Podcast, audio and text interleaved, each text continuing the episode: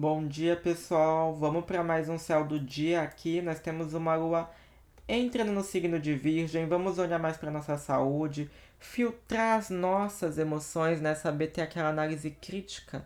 É muito positiva nesse momento, né? Hum, fazer que tudo que chega em você, você saiba separar o que é bom, o que é ruim, né? Ter esse filtro emocional é muito importante. Agora, Trigo no eu acho que é um momento bacana, né? Pra fazer amizade, se divertir um pouquinho mais. Aí quem gosta de ficar à noite jogando videogame vai gostar muito, né, de passar a noite mais antenado a essas questões da internet, da tecnologia. Temos que tomar cuidado com as ilusões, né? Por causa que durante o dia pode acontecer de você estar tá um pouquinho mais sensível, vulnerável, sabe aquela esponja energética? Muitas pessoas vão se sentir assim, como se o ambiente tivesse pesado, o clima mais pesado durante o dia.